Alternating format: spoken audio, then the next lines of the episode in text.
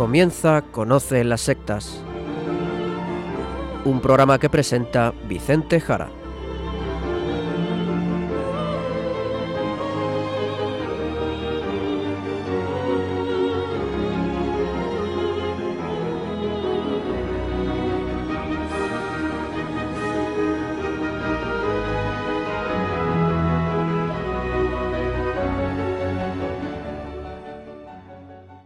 Buenas tardes, queridos amigos de Radio María.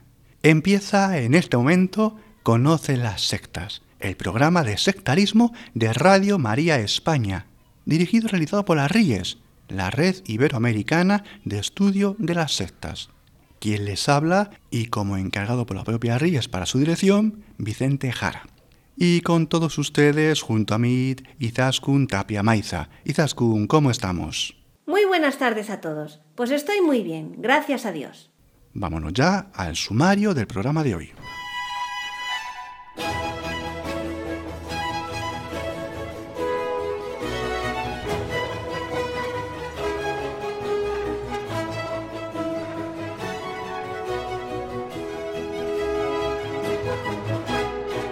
En el programa de hoy hablaremos de dos temas de actualidad.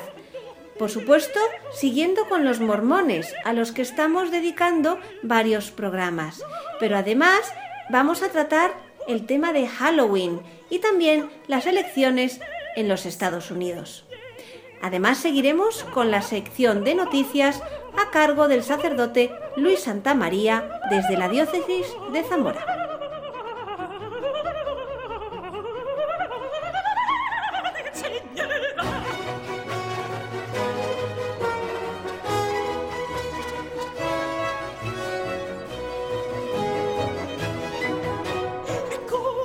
Vicente, hoy actualidad en dos temas fascinantes.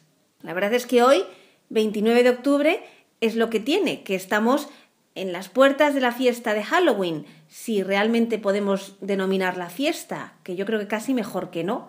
Y quieres que hablemos también de las elecciones de los Estados Unidos, que es dentro de nada, el día 8 de noviembre.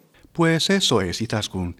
La verdad es que esta semana he dudado bastante sobre qué tema tratar en el programa de hoy, porque sigo pensando en temas sobre los mormones que a ustedes les puedan ayudar, pero claro, se nos echa encima también todo esto del terror de Halloween, del que solemos siempre hablar.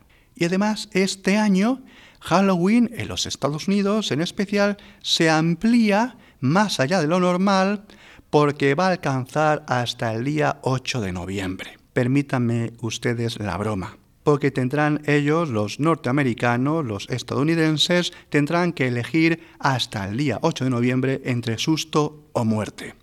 Porque vaya candidatos, madre del amor hermoso.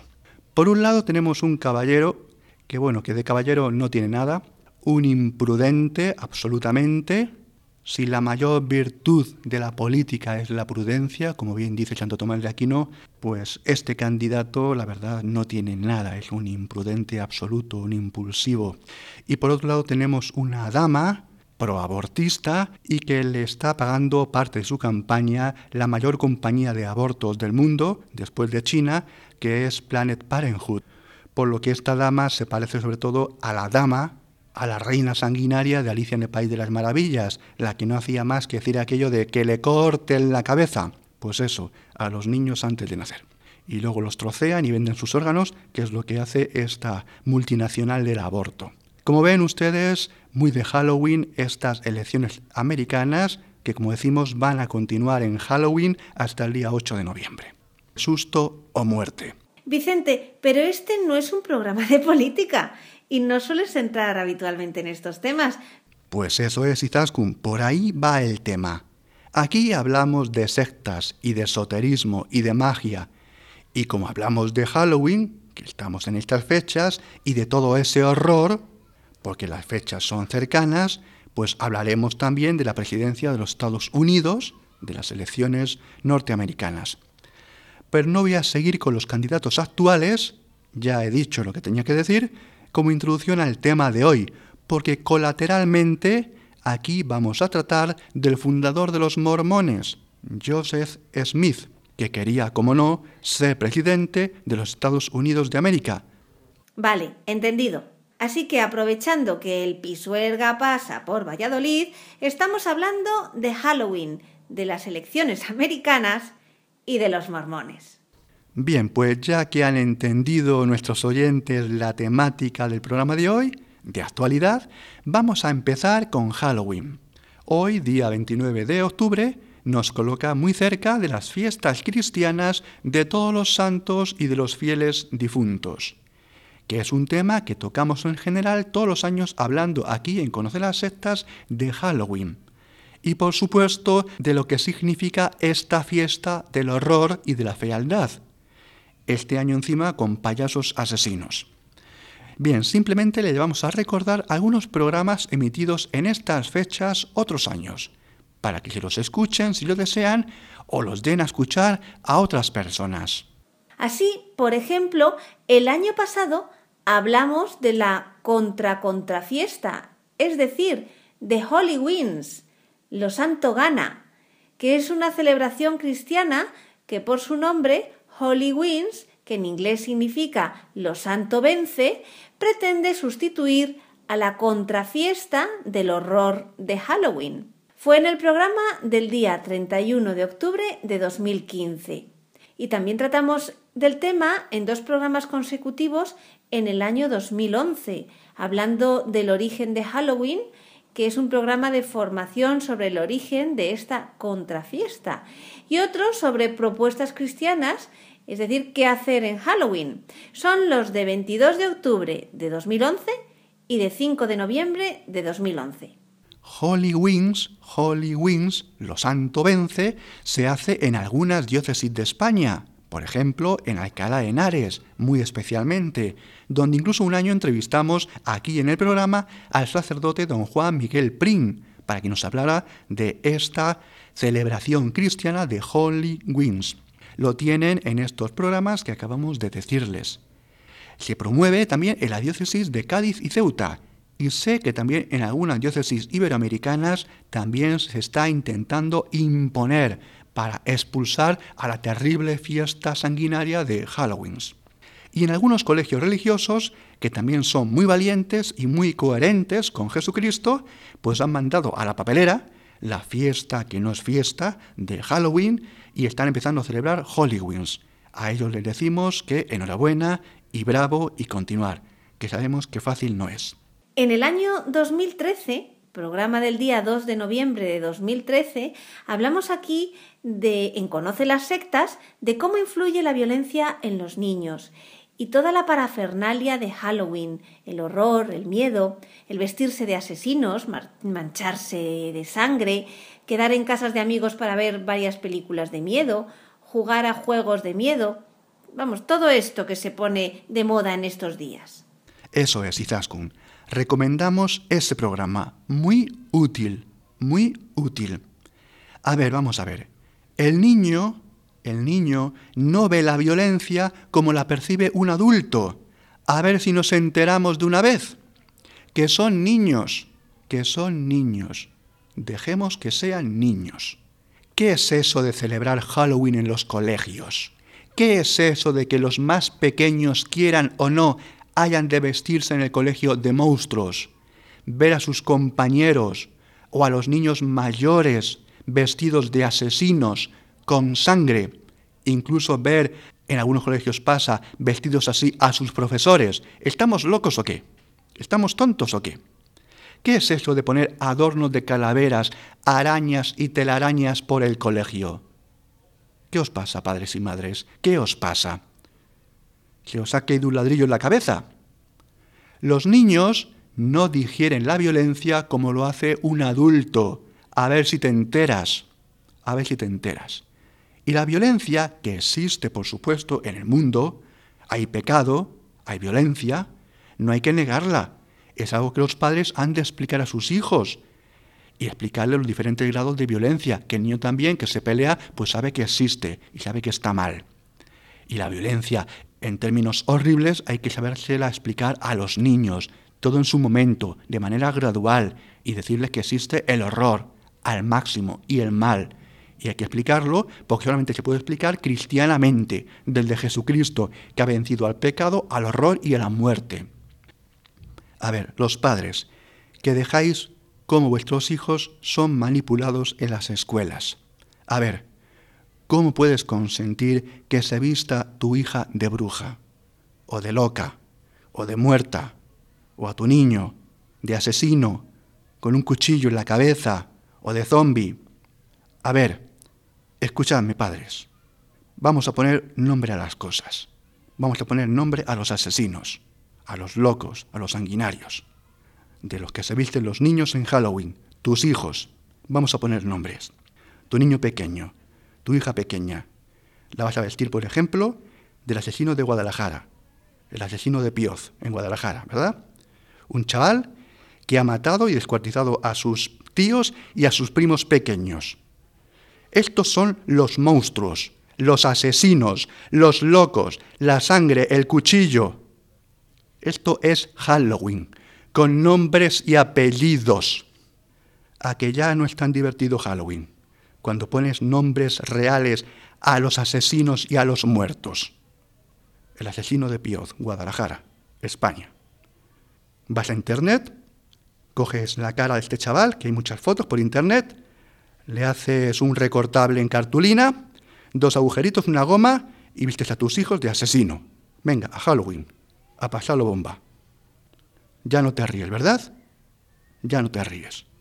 Cuidado con Halloween, cuidado con el horror, el asesinato. Eso no es broma. Y esto pasa cuando pones nombres a las cosas. Y en los niños mucho más esta asquerosidad de fiesta es lo que hay que quitarse de encima. Y lo que hay que hacer es celebrar que lo santo vence, que la santidad vence. Holy wins. Vestirse de santidad. Con santos. De Santa Teresa de Calcuta, de San Francisco de Asís, de San Pedro, de San Pablo, de diferentes santos conocidos por los niños maravillosos. Y todos los colegios religiosos, en general, tienen santos fundadores que pueden también elegir. No sé a qué esperan para celebrar Holy Wings, lo santo vence. Pues vamos a cerrar aquí ya este tema y ahora saltamos a hablar de la presidencia de los Estados Unidos y de los mormones. Pero antes, pienso yo y Zaskun, que lo necesitamos, vamos a escuchar algo de música maravillosa que, como siempre, traemos a este programa. Pues vamos a comenzar con el grupo español Los Pecos y el tema es Háblame de ti.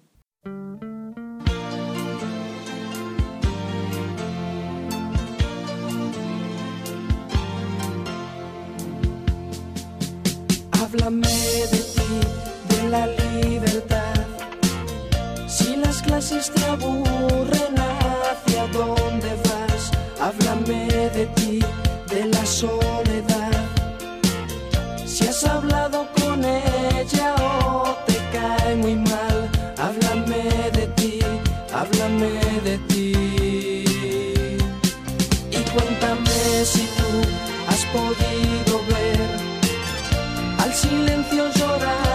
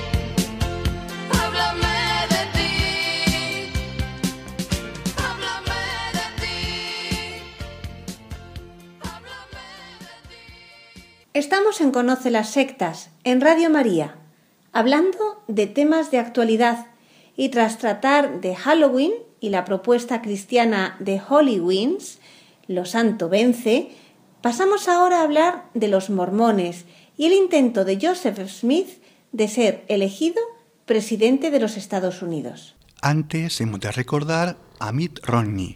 Mitt Romney, recordamos, es el que era el anterior candidato de los Estados Unidos por la parte republicana a la presidencia de aquel país. El anterior a Donald Trump fue Mitt Romney. Se presentó en el año 2012 y ese año ganó Obama su primera de sus dos legislaturas. Por lo tanto, es un intento de los mormones en llegar a la Casa Blanca. ¿De acuerdo? Pero volvamos al fundador de los mormones, a Joseph Smith. Vicente, también quiso ser presidente de los Estados Unidos de América, ¿no? Vamos a irnos hasta el año 1830, donde se inicia el grupo de seguidores ya compactos de Joseph Smith. Por ahora se van a hacer llamar la Iglesia de Cristo. Estamos en el año 1830. Pero ya un poco más tarde, en el 1834, van a tomar su nombre actual, la Iglesia de Jesucristo de los Santos de los Últimos Días.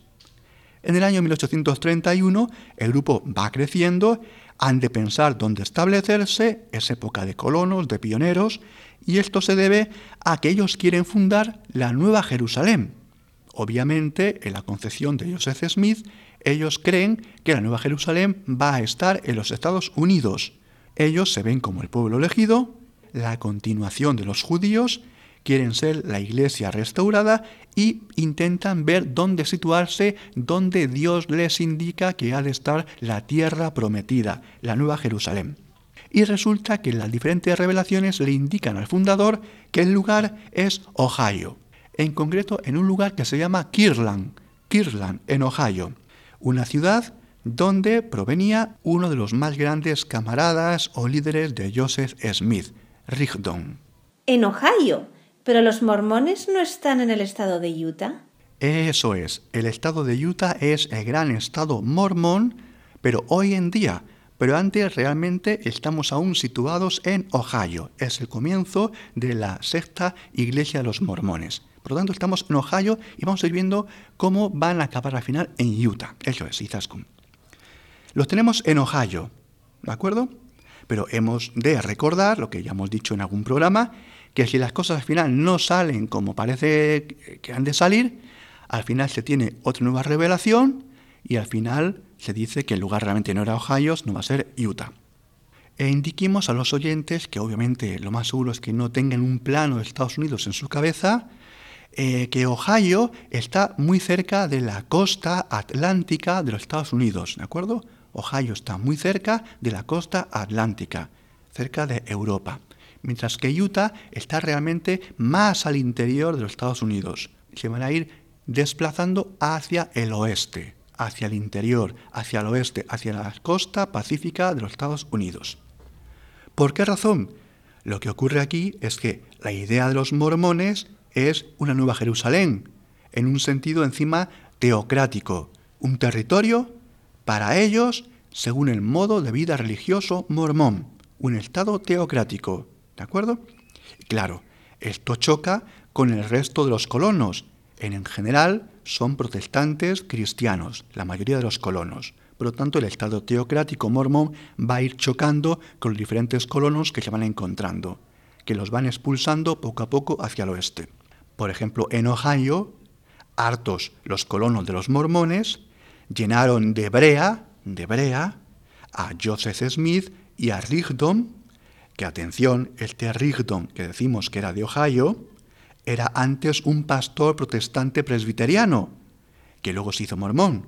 Pues bien, cuando se instalan en Ohio, la gente, los colonos, también antiguos presbiterianos de Rigdon, los cogieron a Joseph Smith y a Rigdon, los llenaron de brea y los lanzaron a una montaña de plumas. Es lo que se decía emplumar a alguien. Los emplumaron. Esto es un escarnio público. Los mormones eran realmente incapaces de poder vivir con otros colonos. O vivías como los mormones o no te dejaban vivir. Era imposible la convivencia con ellos. Así que poco a poco van siendo expulsados de un territorio a otro, cada vez más al oeste, más al interior de los Estados Unidos, ¿no? Así es, así es. Y en especial por la poligamia, todo hay que decirlo, también por la teocracia. Por lo tanto, son muchos elementos. Ellos quieren encima controlar a todos los grupos cristianos que existen en el territorio. Y así van siendo empujados a otro estado, Indiana, a otro estado, Illinois, al otro estado, Missouri. Sin entretenernos mucho, estando en Missouri se declaró incluso una guerra, o varias, son las llamadas guerras mormonas, donde por ejemplo tenemos en el año 1838 un famoso discurso vengativo de Joseph Smith contra todos aquellos colonos que se le oponían. Y aquí el fundador de los mormones dijo aquello de, atención, seré un segundo Mahoma, es decir, implantaré mi religión por la violencia. Seré un segundo Mahoma, dijo. Y esto es algo que muy pocos mormones lo saben. Estamos en la plaza del pueblo de Far West, en Missouri, un 14 de octubre de 1838, y allí Joseph Smith hizo un llamamiento a la venganza al modo de Mahoma, del Islam, para con la fuerza imponer su teocracia, donde él decía que era el profeta de Dios, y así que todo el mundo viviera según sus doctrinas, porque él dice que Dios le comunica cómo hay que vivir y que todo el mundo le siga, entre ellas el tema de la poligamia. No olvidemos que el fundador de los mormones tenía unas 40, 50 mujeres. Bien, después de ser expulsado de Missouri, los mormones pasarán a lo que se llama el territorio de Nauvoo. Es una pequeña población que van a fundar los mormones. Está en el estado de Illinois, una zona olvidada por muchos otros colonos. Nadie la quería, la verdad, porque era una zona pantanosa con malaria. Ahí los mormones se instalan y fundarán lo que es Nauvoo. Unos años antes, en el año 1840, había ya unos 15.000 seguidores de Joseph Smith y la ciudad de Nauvoo pues va siendo eso, la ciudad teocrática, mormona, autónoma, siendo incluso la ciudad más grande del estado. Sí es verdad que esto es algo que se le permitió a Joseph Smith, a los mormones, porque eran varios miles, y claro, aquí ocurre un tema político porque los gobernadores de estos estados querían el apoyo de los mormones y querían que se instalaran en su territorio, porque eran muchos miles de miembros y podían ayudarle a conseguir la gobernanza de uno de estos estados. Joseph Smith se autodenominó rey del reino de Dios y encima creó una legión militar, la llamada Legión Nauvoo. Era un cuerpo militar bajo su mando. Es verdad que alguno de sus seguidores más cercanos le dijo que no le convenía mostrarse tan, tan lleno de atribuciones y de poderes como un rey absolutista, a lo que él respondió, en general tienes razón, pero te olvidas de que yo soy un profeta. Muy bueno. Tienes razón, pero es que yo soy un profeta. Ahí queda. Pues volvemos ahora otra vez al tema de la poligamia. A ver, el adulterio múltiple de Joseph Smith era un escándalo ante el resto de colonos americanos y más cuando afirmaba que eso era una revelación de Dios. El intento de protección de las jóvenes, de las hijas de muchos colonos o de las esposas, y la crítica por parte de antiguos mormones que ya no seguían a Smith, pues acabaron al final precipitando los hechos.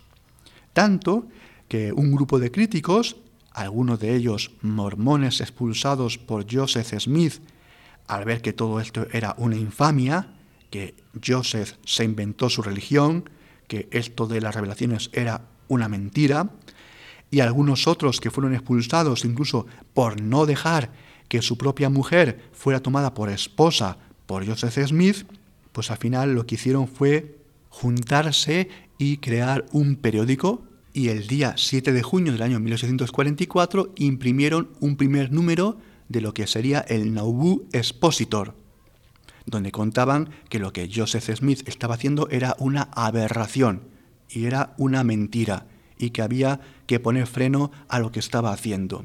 Ocurre que el Nauvoo Expositor solamente pudo sacar un solo número, porque al ser leído por Joseph Smith, lo que hizo es destruir la imprenta y prohibir que esto siguiera publicándose. Ante este atentado a la libertad de expresión, y sin entrar en demasiados detalles, al final Joseph Smith será encarcelado, también con su hermano Hiram Smith. Estando en la cárcel, alrededor de un par de centenares de hombres armados asaltaron la cárcel, personas que les tenían muchas ganas por su comportamiento tiránico, de autoproclamado Dios en la tierra y mujeriego, pues allí en esa refriega de disparos, y digo refriega porque también a los mormones que había encarcelados se les dieron armas, Joseph Smith, tras agotar su revólver de seis balas, saltó por la ventana y dos balas le alcanzaron antes de saltar, una en la cadera, otra en el pecho, y dos balas más le dieron en la clavícula y en el corazón, y al final murió.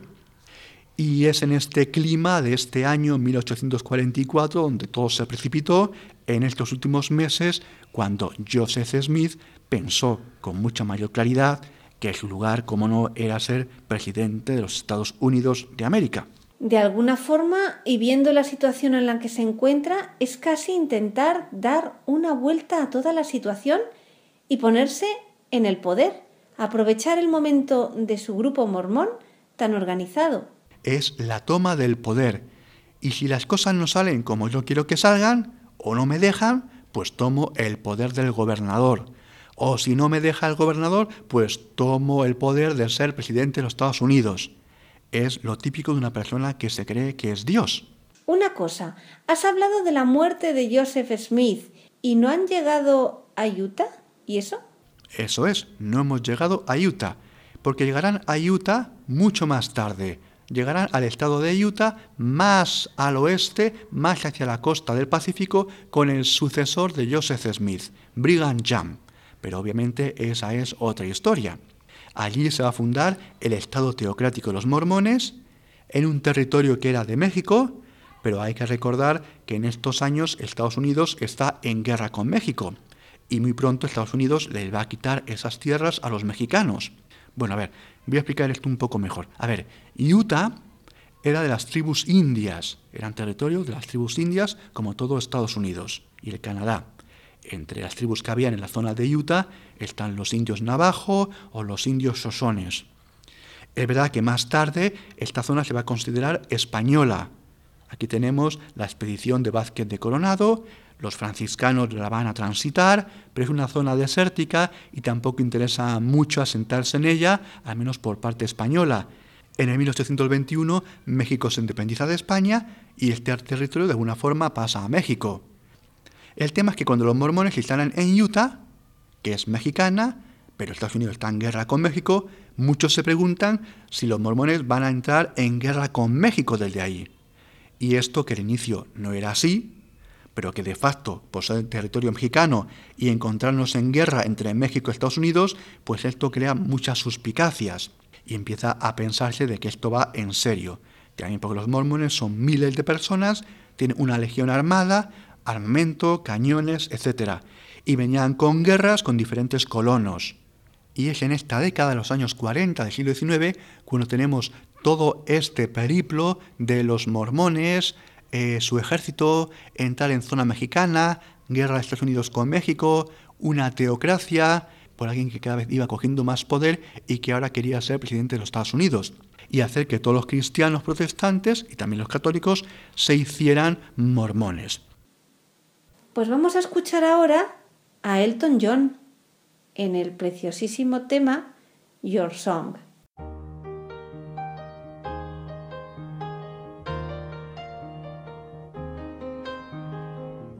It's a little bit funny, this feeling inside. I'm not one of those who can easily hide. Don't have much money, but boy, if I did, I'd buy a big house where we both could live. If I was a sculptor, but then again, no, or a man who makes potions in a uh, traveling show. I know it's not much, but it's the best I can do. My gift is my song, and this one's for you. And you can tell everybody this is your song. It may be quite simple, but that it's done, I hope you don't mind. I hope you don't mind that I put down in the words how wonderful life is while you're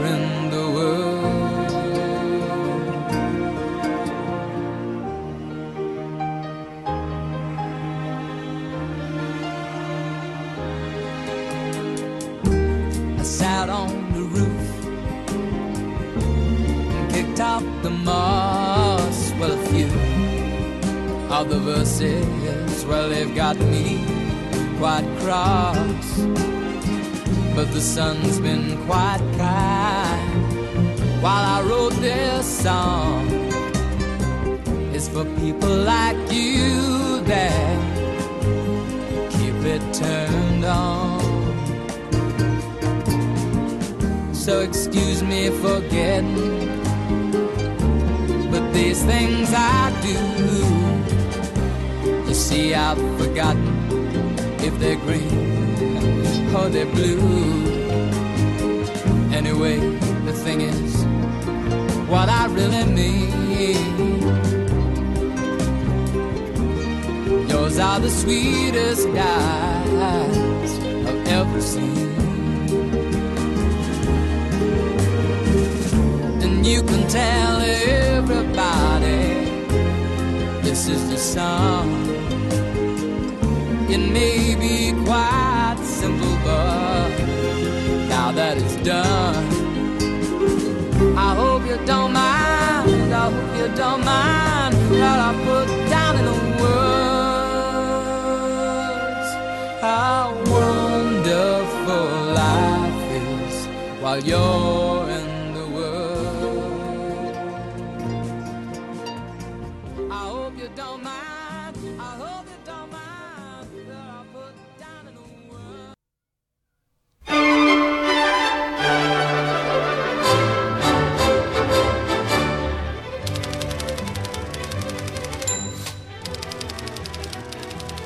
Seguimos en Radio María, en el programa Conoce las sectas.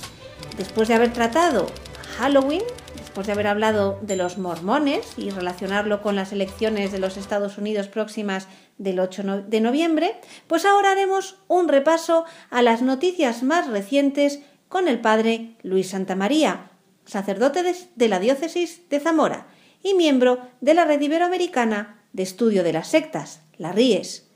Buenas noches, padre Luis. Hola Izaskun, buenas noches nos de Dios. Adelante con el primer titular. Pues vamos allá. Empezamos en casa, en España, ya que el arzobispo de Toledo ha apuntado a las misas negras y ritos satánicos como posible motivación de un reciente robo sacrílego en su diócesis. El arzobispo de Toledo, Monseñor Braulio Rodríguez, calificó el pasado 18 de octubre de noticia triste el robo del que fue objeto la parroquia de Santa María de la Asunción de Ocaña, en la diócesis de Toledo. Eh, pasó el día anterior y atribuyó el arzobispo a una cierta insensibilidad y desprecio hacia lo que verdaderamente es digno de ser respetado. Los ladrones sustrajeron del sagrario un copón y un viril con una custodia pequeña y varias alhajas que portaban las imágenes, es decir, toda una profanación de la Eucaristía. Monseñor Rodríguez ha indicado que tendríamos que tener en nuestra sociedad muy plural una sensibilidad más fuerte ante cosas que son rechazables. Para el arzobispo, esta cier- cierta insensibilidad hace que a los que roban les importe muy poco, pero son nuestras iglesias, nuestras imágenes y sobre todo el Santísimo Sacramento. Y ha agregado que más importante que el valor crematístico de lo robado es la simbología que tiene y que afecta al corazón. En este punto ha significado que la gente de Ocaña, como el párroco con el que ya he hablado, están tristes no porque hayamos perdido tanto dinero, sino por lo que eso supone, una vez más, de desprecio a lo que verdaderamente es digno de ser respetado, no solo por el hecho de ser católicos o cristianos. Preguntado por si existe algún indicio sobre quién puede haber cometido el robo, Monseñor Rodríguez ha indicado que las fuerzas de seguridad están practicando las pesquisas oportunas para localizar a los autores, que entraron por una ventana y rompieron la cerradura de la puerta principal de la parroquia que da a una plaza, de forma impune, ya que en ese lugar hay poca gente viviendo. No obstante, no ha descartado, aunque no podemos probar, dice, que detrás del robo haya algo de sacrilegio para la utilización de lo robado en misas negras. Es muy difícil tener estadísticas sobre esas misas negras, pero sabemos que existen, ha asegurado el prelado, quien ha señalado que en estas prácticas hay un componente muy anticatólico, pero también muy antihumano, además de ser un poco extraño que en una sociedad como la nuestra, que se dice tan descreída, se crea en el demonio. Monseñor Rodríguez Plaza ha confesado también que la sociedad se siente bastante indefensa ante las sectas y grupos secretos que hacen las cosas como siempre a oscuras, sin que se vea al exterior. Los grupos satánicos, según el arzobispo toledano, pululan por nuestros pueblos y ciudades y tienen que ver con causas de desasosiego y de enfado que existe en la sociedad. En cuanto a la motivación satánica y profanatoria, será muy difícil que la Guardia Civil o la policía lo determine, ha lamentado, porque nuestra policía y Guardia Civil son muy eficaces, pero cuando hay tantos ladrones es muy difícil. La siguiente noticia nos lleva hasta tu tierra, Padre Luis, ya que se ha alertado de que la Feria de Productos Ecológicos y Agroalimentarios de Zamora, Ecocultura 2016, podría tener contenidos sectarios y pseudocientíficos. Así es, del 14 al 16 de octubre se celebró en Zamora Ecocultura 2016, la decimotercera Feria Hispano-Lusa de Productos Ecológicos, organizada por la Diputación Provincial. La sede fue el recinto ferial de esta ciudad, Ifeza, donde se dieron cita más de un centenar de empresas y organismos relacionados con la agricultura, productos naturales, etc. Además de los stands donde se encontraban los expositores, la feria contó con una serie de actividades y ponencias que hicieron saltar las alarmas en dos plataformas ciudadanas nacionales, la Asociación para Proteger al Enfermo de Terapias Pseudocientíficas y Redune, Red de Prevención del Sectarismo y Abuso de la Debilidad. Emilio Molina, integrante de ambas entidades, se dirigió a la Diputación de Zamora en la víspera de la inauguración de Ecocultura 2016 con un mensaje de correo electrónico como aviso de los varios grupos relacionados con sectas peligrosas que se han infiltrado en el evento. En dicho mensaje apuntaba que, entre las ponencias de la feria, varias que entroncan con un movimiento pseudoterapéutico muy peligroso denominado el origen emocional de la enfermedad que cuenta con diferentes denominaciones como bioneuroemoción, biodescodificación, psiconeurobiología, etc. De hecho, Molina envió a la Administración Provincial un completo dossier que demuestra la peligrosidad de estas propuestas, además de su falsedad. En el mensaje se alerta de que estos movimientos predican que toda enfermedad tiene su origen en un conflicto emocional inconsciente. Por ello, en la doctrina de estos grupos, cada conflicto se codifica y de ahí la nomenclatura que nos hace saltar las alarmas en varias de las charlas, como una enfermedad determinada, según este movimiento, que usa el gancho de la conocida psicosomática para extenderlo hasta límites aberrantes como el siguiente. Si tienes un cáncer de pecho es porque tienes un conflicto emocional con tu madre. A continuación, en el mensaje, Emilio Molina explica cuáles son los peligros de estas corrientes pseudoterapéuticas y los efectos perversos que tienen para los enfermos que caen en sus manos. Por un lado, al hacer entender como mental todo problema físico, se induce, expresa o tácitamente, a la gente a abandonar tratamientos reglados. Les hacen pensar que es necesario y suficiente buscar y tratar el supuesto conflicto emocional que les ha provocado el problema. Por otro lado, continúa explicando, tiene que ver con el aislamiento con la familia, algo típico de las realidades sectarias. Así a los enfermos les inducen falsos traumas con sus familiares a los que acaban calificando de tóxicos por haberles ocasionado dichos conflictos, provocando en no pocos casos la ruptura familiar. Por último, señala otra consecuencia fatal para los enfermos es que les hacen dependientes de ellos, de los gurús, sugiriéndoles que en sus consultas o comprando sus libros, etcétera, podrán encontrar dichos conflictos y finalmente sanarse de cualquier enfermedad que tengan. Por eso el mensaje dice, en Redune y la Asociación para eh, defender a los enfermos de las terapias de las pseudoterapias, nos constan muertes por estos movimientos, multitud de familias rotas y muchísimas personas desnortadas que relacionan cada problema de salud con cualquier contrariedad de sus vidas, de ellos o de sus ancestros. De ahí la introducción del árbol genealógico que para ellos explica enfermedades para las que no encuentran conflictos en el paciente. Otra cosa que le preocupa a Molina, haciéndose portavoz de las asociaciones de las que forma parte, es que estos grupos buscan a toda costa oficializarse y recubrirse del prestigio que toda institución les pueda aportar, de forma que es muy común que se intenten arropar de logos de diputaciones, como es ahora el caso, ayuntamientos e incluso universidades. Se sigue popularizando en diversos lugares del mundo y también en España el consumo ritual de ayahuasca, una sustancia alucinógena que procede de la Amazonia. Pero hay expertos que avisan de sus peligros. La organización Ayahuasca Internacional Canarias organizó hace unos días en Tenerife un nuevo encuentro para experimentar con el consumo de esta planta psicoactiva. Estas convocatorias han alarmado a profesionales de la psicología como Anastasio Pablo González Báez, psicólogo con acreditación sanitaria, experto en psicooncología y máster en tanatología. Este especialista explica que la ayahuasca es un psicoactivo, cuyas bases neuroquímicas y farmacológicas son complejas y poco conocidas. Hay publicaciones y ensayos preclínicos que informan de reacciones adversas que atentan contra la vida del consumidor, llegando incluso a la muerte. González Báez confirma que la principal sustancia presente en este preparado es la DMT o dimetiltriptamina, siendo su principal efecto el alucinógeno. Además, los efectos subjetivos experimentados son cualitativamente similares al consumo de mescalina o LSD-25. El consumo de ayahuasca tras el proceso de preparado genera una reacción que modula la percepción de la realidad a los 45 minutos de su ingesta, teniendo un pico máximo entre los 90 y 120 minutos posteriores.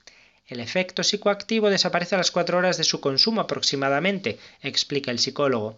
Los estudios realizados hasta el momento han observado en las personas que la han consumido modificaciones perceptivas, cognitivas y afectivas, con cambios de estado de conciencia y modificación perceptiva en los sentidos de la vista, oído y tacto, aparición de visiones acompañadas de emociones intensas y rapidez de pensamiento. Por otra parte, se ha encontrado semejanza psicofisiológica en la experiencia de su consumo y los estados psicóticos que se presentan en la esquizofrenia. Hace unos días, un representante de la Iglesia Ortodoxa rusa ha declarado que la Iglesia de la Cienciología es una secta brutal y totalitaria. Además, lo ha hecho presentando los testimonios de víctimas de esta organización. Cienciología no es otra cosa que una secta brutal, totalitaria, que estafa a la gente su dinero. Lo ha dicho la Iglesia Ortodoxa rusa tal como se lee en unas declaraciones recogidas por la agencia de noticias Roswald.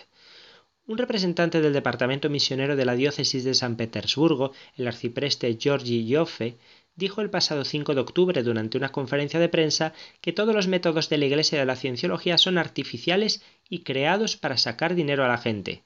Añadió que un número bastante grande de personas ha llegado a la diócesis ortodoxa de San Petersburgo después de haber sufrido a manos de la Iglesia de la Cienciología.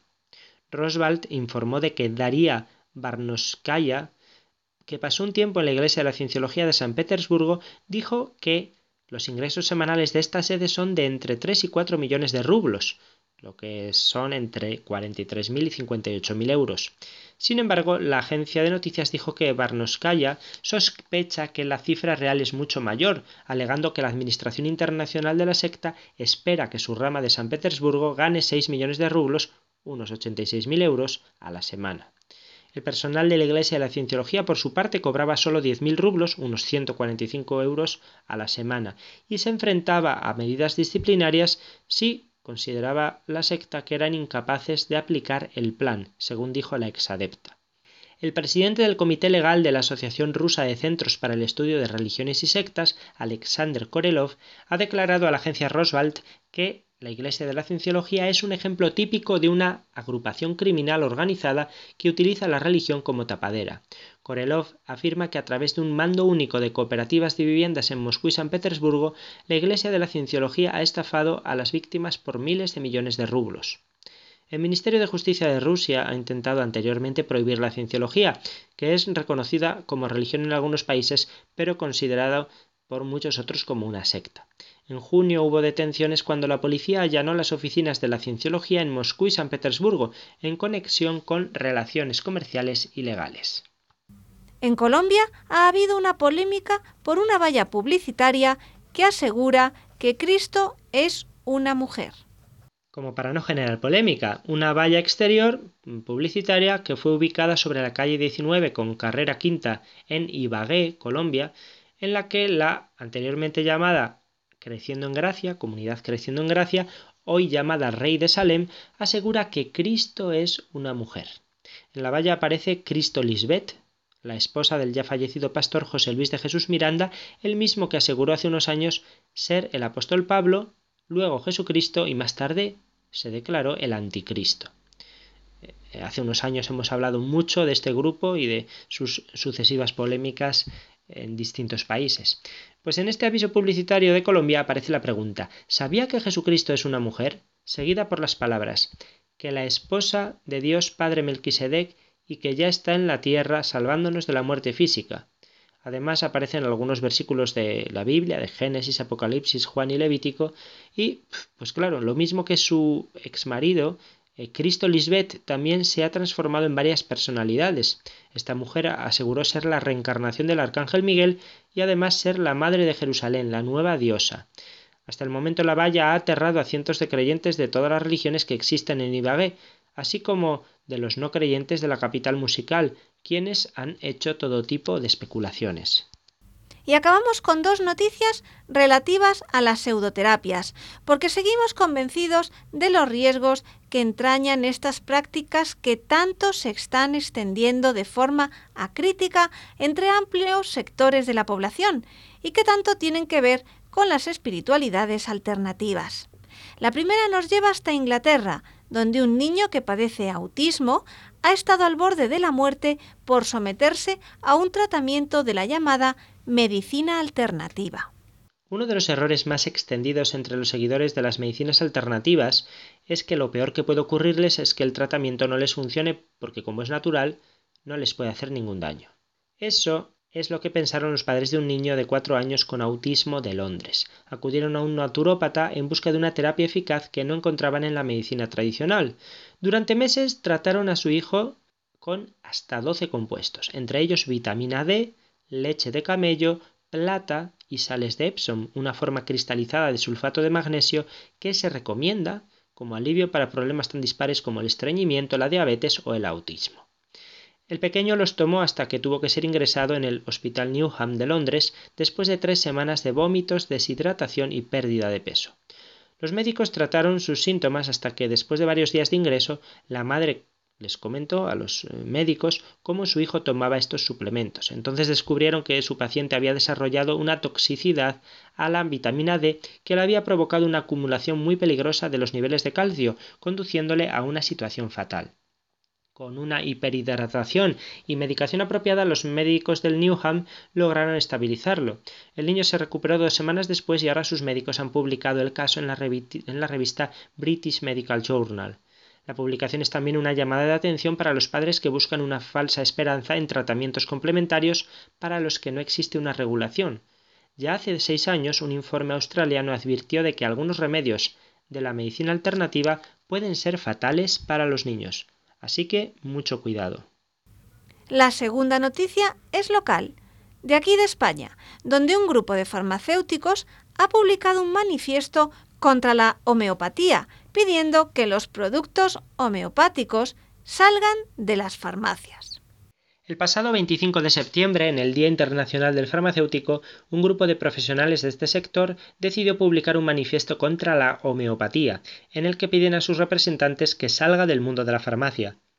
Tal como explica la agencia SYNC, la homeopatía es una pseudoterapia que jamás ha conseguido efectos convincentes más allá de lo que se logra con un sucedáneo que funciona como placebo niega los principios de la física y la química, no tiene ningún efecto farmacológico y a pesar de eso sus consumidores piensan que a ellos les funciona. En, en el comunicado se dice, como falsa terapia que es, sin avales científicos y aprovechándose de la laxitud de la ley que la intenta regular, se introduce en nuestro ejercicio a muchos niveles farmacias que la dispensan y recomiendan, universidades que se atreven a enseñarla, pocas afortunadamente, sociedades que se llaman científicas que la incluyen en sus guías terapéuticas y nuestro más importante órgano representativo, el Consejo General de Colegios Oficiales de Farmacéuticos, que la acoge sin pudor y le da una oficialidad que no debe tener. Esta pseudoterapia se fundamenta en la administración de cantidades infinitesimales de sustancias que si se aplicaran en grandes proporciones a un individuo sano producirían los mismos síntomas que se pretenden combatir. Se supone que estos productos son más efectivos cuanto más diluidos están. Como explica Vicente Baos, experto de la Agencia Europea de Medicamentos, en España su venta no tiene ninguna restricción, son productos alegales. Se rigen por una regulación del año 94 que permitía su venta y consumo, pero no poseen una regulación según su análisis. La regulación que los igualaba a los medicamentos formales indicaba que solo tenían que demostrar su calidad, no su eficacia ni para qué enfermedades están indicados. Se les llama medicamentos y no lo son.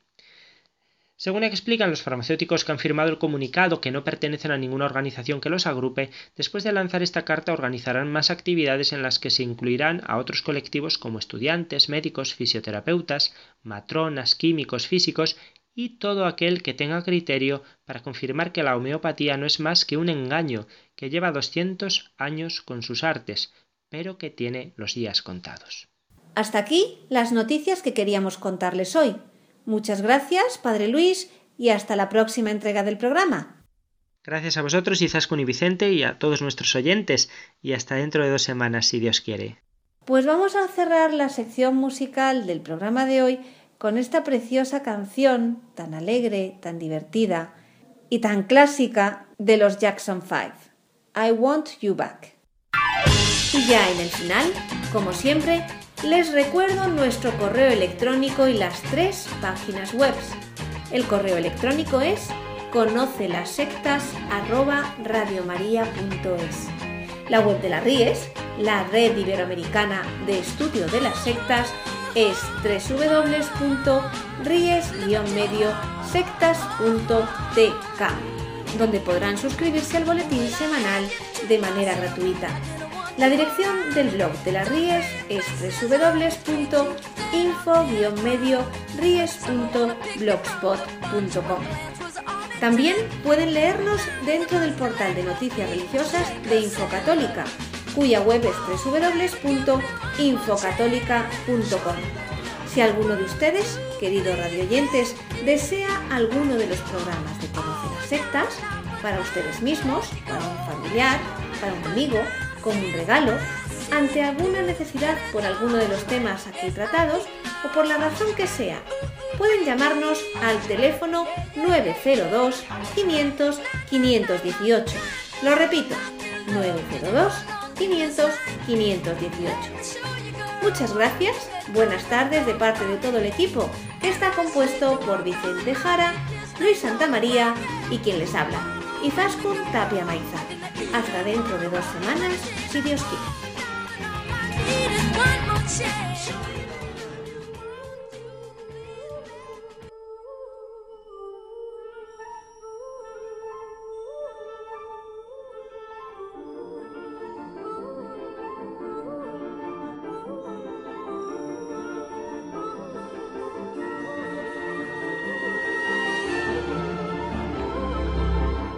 Han escuchado Conoce las sectas, un programa presentado por Vicente Jara.